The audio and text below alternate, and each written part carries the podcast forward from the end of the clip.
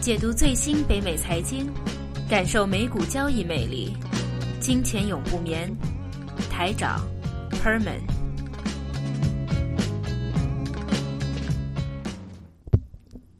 OK，回来第二节的金钱永不眠节目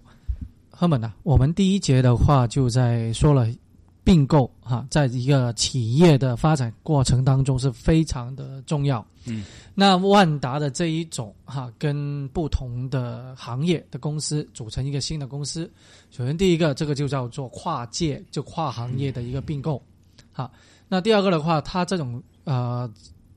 并购方式的话，因为它会将会成立一个新的公司，重组一个新公司。其实它譬如在啊管理层啊，还有营运开支的话，都是一个非常大的挑战。对对啊，因为大家都没有这个经验，电商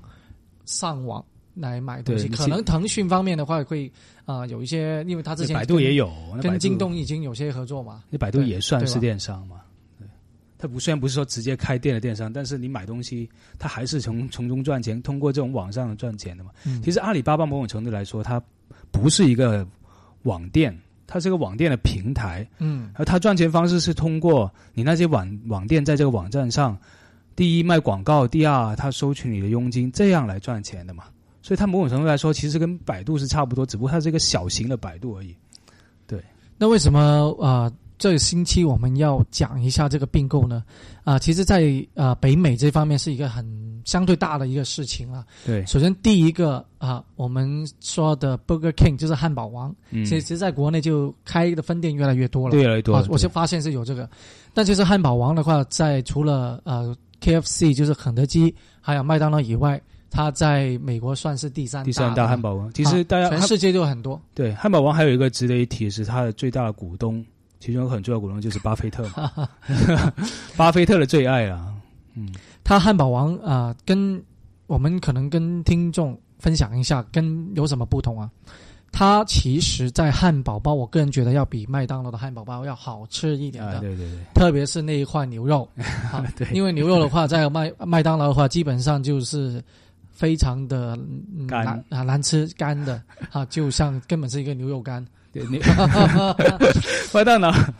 没麦当劳某种程度它像它像一个生产车间生产出来的东西，就是所有东西千篇一律。但是汉堡王其实它是，你看到它重新帮你组装出来，你可以挑的，里面那个含那个东西，那个 salad 啦，包在里面东西你是可以挑的。但是在呃 marketing 市场方面的话，推广也好，或者整个品牌的认受性，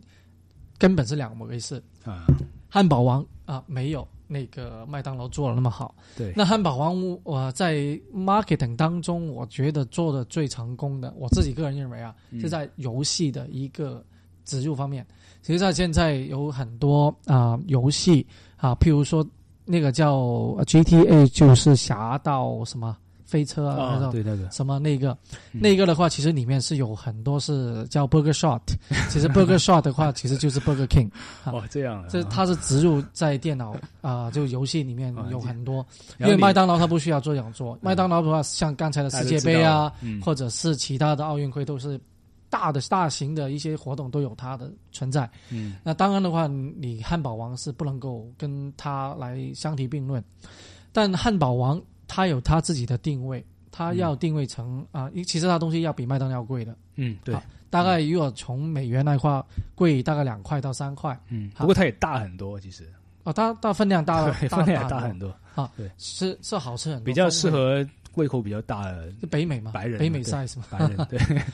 那到 Tim Horton 了，Tim Horton 的话，对于加拿大人来说，加拿大人就知道，非常不要说国内的人啊，就算美国的都不知道。华人都很少会知道，因为在美国，全美国只有三百个分店。嗯，那加加拿大的话，大概有三千八百个分店。它它就普及到什么程度了？我以前，尤其其实是我们在西岸，西岸其实始终是星巴克很强的一个地方。因为星巴克的总部就第一家就在西岸。但是我以前东岸来的嘛，加拿大北美东岸来的。加拿大东岸那一边的话，我当时一个在我的大学里面。光是一个图书馆旁边就学生活动中心，光这两个 building 里面起码有八间 Tim Hortons，八间啊！楼上一间，楼下一间，楼下转个拐角又一间，然后图书馆里面有一间，图书馆中间有一层也有一间，数数说这这起码七八间，哇，所以它普及率是非常高，非 其实常 Tim 高。Horton，你再想一下啊，其实它虽然说为作为是一个咖啡店，但是它的呃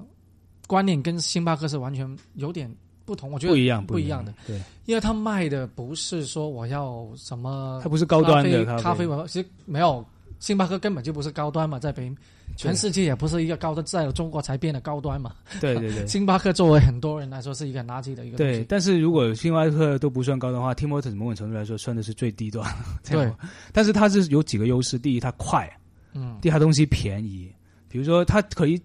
如果开支来说，同样的东西可能是星巴克的一半价钱而已，但很快啊，东西做出来又快，你拿又快，用不不用排队那么久，所以它很很平民，很亲民了，他走的是对亲亲民的路线亲线。民路线。那当然还有一个很重要，它的成功是因为它是加拿大的品牌，本地的品牌。那加拿大自己人当然爱国嘛，不过 其实北美的人也爱国。不过其实这样啊其实其实如果说回来 Tim Horton 历史，它其实也有一个东西，就是它其实有段时间也不属于加拿大品牌，有段时它它也是跟美国的一个叫 Wendy's 那个公司，也是美国一个很大一个做汉堡包、做快餐的一个上市公司，它其实当时是被它合并的，他们是属于 Wendy's 的，然后开了很多店是 Wendy's 跟 Tim Horton 一起的店，然后后来到二零零五年的时候，公司就出现了就 spin off 啊，它就独立分拆上市了。所以其实 Tim Horton 是个成功的一个例子，它不光是这个 business model 成功，它这个做这种 franchise 这种分呃零售呃加盟店成功，它同时它这一个整个股市来说，金融上来说，它是一个分拆公司的成功。它从零五年从啊、呃 Wendy's 分拆出来的时候，当时 IPO，当时 IPO 只有二十七块钱，然后到二零零九年、零八年，它完全呃 Wendy's 完全把股票卖掉，然后它完全成为一个独自控股的公司公司的时候，IPO 也只是走到了零二十七块钱，还是没有升跌的。但今天它跟 King 呃，Booking 合并的时候，Booking 给开出的价位是每一股八十多块钱，再加上啊六十多块钱好像是，不过再加上一个期权，他送你买了之后，到时候送一股给你，所以最后下来其实每一股的价格大概是九十四块钱。那你想想，从零五年到现在一四年，不到十年时间，它从二十七涨到今天的九十四块钱，那其实涨了一倍、两倍、百分之两百的回报率，它真的是跑赢大市了。所以说明，它这种叫做独立分拆上市公司有很明显优势，就是第一，它是一个很盈利的公司，它赚的钱很多，所以你把它独立上分拆出来很好。而第二的话，它当时独立分拆的时候，很多股票是属于 Wendy's 那家公司的那个那种股东的。他先一拿到分拆之后，他们马上就把这股票卖掉了，卖掉，所以股市那个价格就没有上来，股价就不会上来，所以一直处走在一个低位。所以一般人说有一种投资策略啊，就是说专门买这种独立分拆上市的公司，因为大家都是做生意的人，他独既然能够独立分拆上市，肯定是有有利可图才会做嘛，那他肯定会能赚到钱。第二的话，刚才说了，就是那些股东他们出来之后会先卖卖掉，然后这个，而且呢，由于它那个市值太小，所以大的那种基金啊又不会马上去入股它，所以它当时处于一个低价位、一个价值投资的好机会。所以等时间一出来，你看它优势一体现出来的话，那现在回报率又很高，同时也被另外一个强强联合，那投资者真的是这如果是 Tim Hortons 的投资者，那最近这两个礼拜真的是非，其实不是最近礼拜，应该是这几年应该都很开心，尤其到最近两个礼拜就到了高潮了，可以说。因为它的股价在短短的两周以内有大概上涨了百分之四十左右吧。对对对，啊开心那而且 Tim Horton 的话，真的是一个相对来说比较成功的一个例子。非常成功。那首先我们先对比一下星巴克还有 Tim Hortons。哎，Tim Hortons 有没有中文名字啊？没有，他就 Tim Hortons 就是一个人名，他是一个加拿大六十年代的一个冰球明星，因为加拿大我们是冰球之国嘛，是不是？冰球就是这边最高的 最高层次的运动，所以冰球明星一出来号召力都很强。他当时是在呃安省的一个 Hamilton 这城市开了他第一家呃咖啡店，但他跟他一起合作的那些伙伴都是很出名的、很成功的一些商业生意人。然后他把他的合作伙伴就把他的公司开成一个零呃和叫做 franchise，啊叫做加盟加盟店，所以他就不停扩展出去，扩展的非常快。后来又跟 Wendy's 合作，那把它的层次又继续提高，然后非常成功的一个加拿大公司，可以说。因为呃，其实 Tim Hortons 的话，它的合并有各自的优势啊。我们先站在啊 T 啊 Burger Kings 啊汉堡王的这个角度来说，首先第一个，他们将会合并以后，总部听说要移到加拿大，移到加拿大，嗯对，因为加拿大的企业税比美国低很多，要低很多嗯。啊，因为现在美国自从奥巴马政府以来，他要打击啊很多的一些所谓的富人呢也好，富的企业也好，要加大这个税收。除了在个人层面有一个叫做啊我们叫做全球征税推出来以后、啊，就是说如果你全球超过五百万资产，你都要打一个全球税。那而且的话，在企业方面也有加大一个税收的一个动作。那移到加拿大以后，因为它呃有很多的税务优惠啊，这所以说在企业呃营运方面将会降低了很多成本。第一个，那第二个的话，呃，他想汉堡王 Burger King 继续进军啊，或者扩展在加拿大本地的市场的话，它可以很好利用 Tim Hortons 这个资源嗯，对吧？那如果站在 Tim Hortons 方面的话，我们就看了，好，首先第一个，它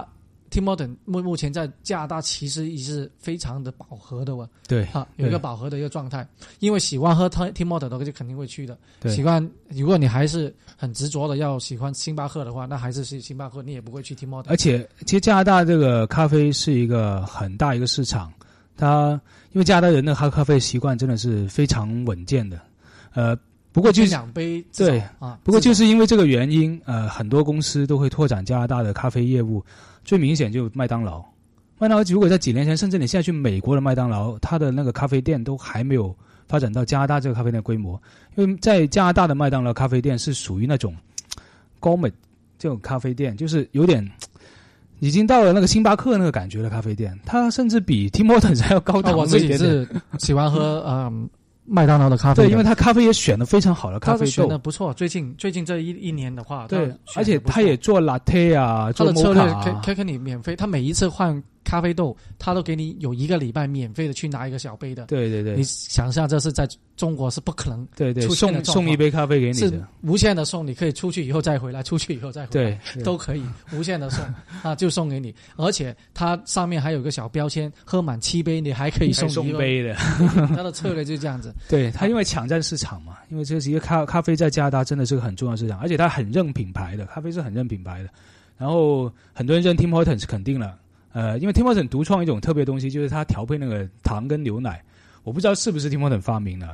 比如说一份糖一杯牛奶就 regular 嘛，是不是？两份糖两杯牛奶 double double，然后三份就 top triple triple。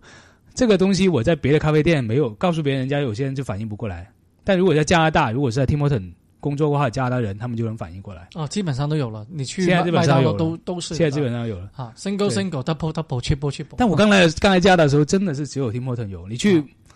对，这我觉得就是这样啊。因为 Tim Horton 的话，他这一次可以借助啊、Burger King 首先在美国的资源，进继继续的啊、进军美国，啊进军美国以后，而且还可以啊、进军全世界，因为 Burger King 在全世界有超过一万三千家的一个分店嗯，啊、在中国也好，还有其他的。但是如果 Herman，我想问你了，如果 Tim Hortons 出现在中国，你觉得他前景怎么样？因为所有的美国的快餐店在中国都是都出，现，然后都成功。对吧？你没有一个不成功的。对就算你是披萨客啊，当然你不能像必胜客的话，你不能够只看一个餐厅，你要看整个百胜整个整个百百胜集团的 Yum Brand，哈。嗯，那但是如果 Tim Horton，你觉得前景会怎么样？我觉得会前进非常巨大。坦白说，你觉得巨大？我觉得一般般，在中国，我觉得觉得在为什么呢？在除了中国以外的一些市场反而有些不错，但是在中国，我觉得可能有点呃，有这样的个东西，呃，如果这样说，如果中国人喜欢高端，然后对，所以咖啡走了，它还是属于欧美来的东西啊，所以它走的是高端路线。那好像呃，Starbucks 一来就走高端路线，那说明它它就拿占了很多市场。但是 Tim Horton 在本土其实骨子里是属于一个亲民的一个东西，所以可能会到去到中国之后会有点水土不服。对，他一定的策略要改，对，但是但是他也不能够学，我觉得策略方面不能够学啊、星巴克的样子走高大上的，因为呃你怎么做已经不可能动摇到对。在呃一般的呃市民当中的话，对于星巴克那个印象，对，但是但是 Tim Horton 的优势，它其实是，哎，另外我不是说 Tim Horton 优势吧？为什么说我他他去中国潜力会很大？当然我是说潜力了，还要看他当当当地怎么经营、怎么定位这些事，我不提这个。但是我觉得中国的咖啡市场是很大很大。哦，肯定的，肯定。对，因为咖啡的话，对于年轻这一代，就七十后、八十后、九零后的话，嗯，都是非常的巨巨大的。对啊，因为咖啡是一个，你如果说哎，有些人说咖啡不好什么的，但是咖啡毕竟是一个很古老一种饮品哎。它甚至出现在圣经里面，希伯来语里面就有咖啡东西。最终人类喝咖啡喝两千年，所以它应该是没什么问题的。如果是有问题的话，早就维持不下去。咖啡的话，你说不健康，当然你一天当水喝，当然不健康。密集就必反。茶也不健康，有这样的。所以说不，你如果你是作为像我们这种的话，啊，一天喝一杯甚至都没有，我是两三天才喝一杯的。其实这样子的话是。没有什么问题，没有问题。而且你中国人是很多，对。但是目前我都说了，它的那个定位，因为目前对于啊很多国内的啊一些人士来说的话，Tim Horton 真是一个完全陌生的品牌。就算是 Burger King 也好，都是非常的陌生的。对，这样子一个陌生的品牌，怎么能够在中国市场里面做到定位，是有点，我觉得个人觉得有点困难。不过，但如果你在其他的一些地方，比如像日本啊，嗯啊韩国啊，还有啊其他啊亚洲啊，甚至欧洲的地方的话，就相对容易一点点。对，很奇怪的，因为呃，如果你说回这个日本、韩国的话，其实美国有一家很烂的，不能说很烂嘛，就很低端的一家食呃餐厅，叫做呃吃那个早餐的那个。哦，呃，Dennis，Dennis，对我们基本上一般的情况下都不会去的，是不是？他二十四小时开的，他那家店是开在日本的那个什么呃涩谷那个最中心的一个商业区那里，而且是排队的，每次一天一天都是排队进去的。所以，如果这种低端的东西，也不是说去到亚洲就不成功，像这种低端东西去到亚洲也有可能会很成功。所以要看的策略，对，要看什么但是他的挑战，我觉得真的很大，因为你很不知道你。除非它真的呃在价格方面你不能够定位太高，对，哎，不过其实如果说回来，Tim Horton 哪怕是在本地也开始往低端呃不是往高端走了，它其实现在也推出一点高端的咖啡，所以我觉得他们很多牌可以打的，因为咖啡始终是一个很好行业，而且他们有这么多年的工作就那个运营的经验啊，因为他们是属于一种 franchise 经营，而且用中央厨房提供所有的那些食品啊那种。它除了咖啡本身，它还有很多糕点的，那些东西都做得非常成功，那种西点都非常成功。所以这种模式如果推出去的话，它其实有很多牌可以打。那到时候看，可能从大城市开始，它慢慢进入整个中国，有可能。如果我们说起咖啡在国内中国的啊那个前进或者现状，首先第一个，我先说一下本地的一些啊老外，如果一些老外真的是很喜欢喝咖啡那种的话。很多人是两家都不去，Tim Horton 也不去，啊，Starbucks 也不去，他们宁愿去去去一些本地的哦，一些的相对小一点的连锁，嗯，或者是基本不是连锁，就宜家铺，他们自己做的一些咖啡啊，因为说真，他们的品质都要比以上我们说的这两个好很多，好很多，嗯，好。又给另外一个例子，就是说我在啊上一次回国，在国内。啊，在广州的一个 CBD 核心地带，珠江新城是一个最新的 CBD，一个很高端的一个商啊写字楼，写字楼的楼顶啊，非常的好的风景啊，环境啊，啊，那就一个餐厅，点了一杯咖啡，人民币是六十块，六十块不可以想象，咖啡还属于奢侈品，奢侈品来了，是什么苏格兰什么什么咖啡，哇，我喝起来。想吐，对，有时候吐，对对对。啊，我不知道是咖啡的咖啡豆的问题，还是做法的问题，我不知道。因为虽然他说是爱尔兰什么什么咖啡啊，但是呃，爱尔兰好像咖啡不是很出不是很出名啊，对。不过有一种酒，还是有一种什么叫爱尔兰？苏格兰苏格兰的酒是出名的，whisky 那种。但是我们还是说回咖啡啊，其实是我觉得一句话。那个市场是很潜潜力很大，只是目前国内做的那个数值真的还有待改进，所以市场潜力很大。但是如果你像这一种，就算你这种高端的咖啡，你买 Tim Horton，因为 Tim Horton 也出自己的咖啡嘛，嗯，你可以买他的咖啡回来自己做的话，都要比刚才我提到什么苏格兰咖啡啊什么要好喝很多，都要好喝，几根本不可能相比的。对，没错。好，所以说咖啡这个行业啊。星巴克因为的股票我们一直都是在 follow 哈啊啊、它的股价是非常的稳定的，嗯啊所以说如果作为投资者，他是嗯、作为一个长期投资，而且他是以啊、股票分红的一个形式作为他的主要的投资收入的话，Starbucks 是一个非常好的一个选择。对，绝对是。因为这一种的话，无论你经济好，大家都要喝咖啡；不好也要喝咖啡啊。而且它的啊，当然可能经济不好，喝的咖啡越多了，对是大家头疼。头疼，对不舒服。对，其实星巴克星巴克是绝对是一个很成功的 business，因为它已经成为一种生活方式，它已经不再是当然是一个品牌一种咖啡了。他说卖的是一个文文化对，它是一种生活方式，一种文化。而且有幸的话，我们也去过西雅图，因为这里很近嘛。西雅图可以说星巴克的摇篮了，是不是？但西雅图就是在那里。但其实西雅图你没有留意，西雅图其实真的也是咖啡连锁店的摇篮。嗯你就会发现你在当趟走一下，各种各样不同档次、不同景别、不同风格的咖啡店是很多很多，而且都是连锁店的啊。是有一些做的高端，像酒吧一样的，也有一些就很亲民，就是也比就像 Tim Hortons 那种。所以它真的是各种各样的东西都在那里竞争，所以也是一个咖啡行业的摇篮。对 OK，好，那这一周的节目差不多，下一周再跟大家分享其他的话题。好，谢谢大家，再见。